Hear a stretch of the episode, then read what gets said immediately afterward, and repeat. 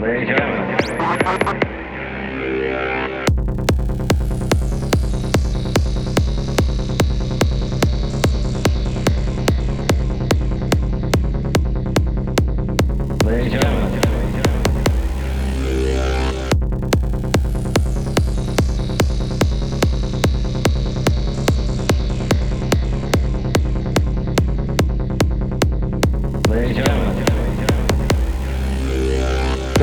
Secrecy is repugnant in a free and open society.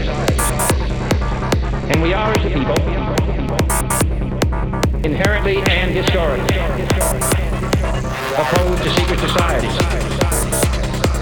to secret oaths, and to secret proceedings.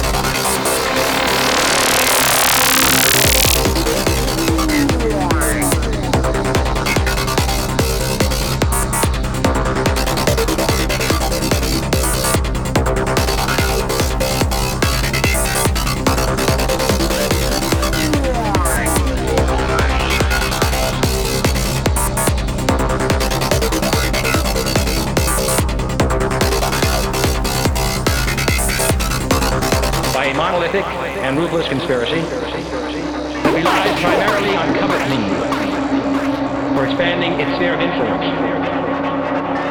On. Instead of invasion. On subversion. Instead of elections.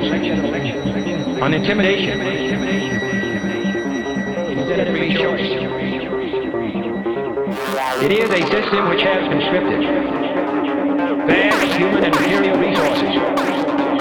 Into the building of a private knit, highly efficient machine that combines military, diplomatic, intelligence, economic, scientific, and political operations.